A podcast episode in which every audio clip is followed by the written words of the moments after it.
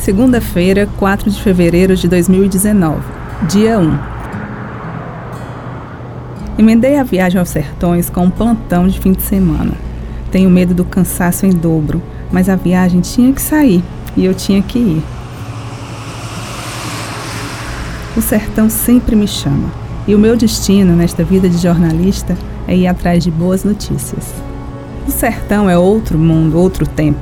Sempre tenho vontade de ficar por lá. São Gonçalo, tão perto e tão longe. Já nos perdemos até a primeira história. O GPS não funciona, ligação oscila, começo tenso para cumprir o roteiro. Só Jesus na causa. História surpreendente e inspiradora, a da Raíssa e do Vitor, que deixaram a capital para viver no interior. Que falta me faz a coragem dos vinte e poucos anos. A vida dos outros parece tão mais simples. Sigamos, que o sertão é grande.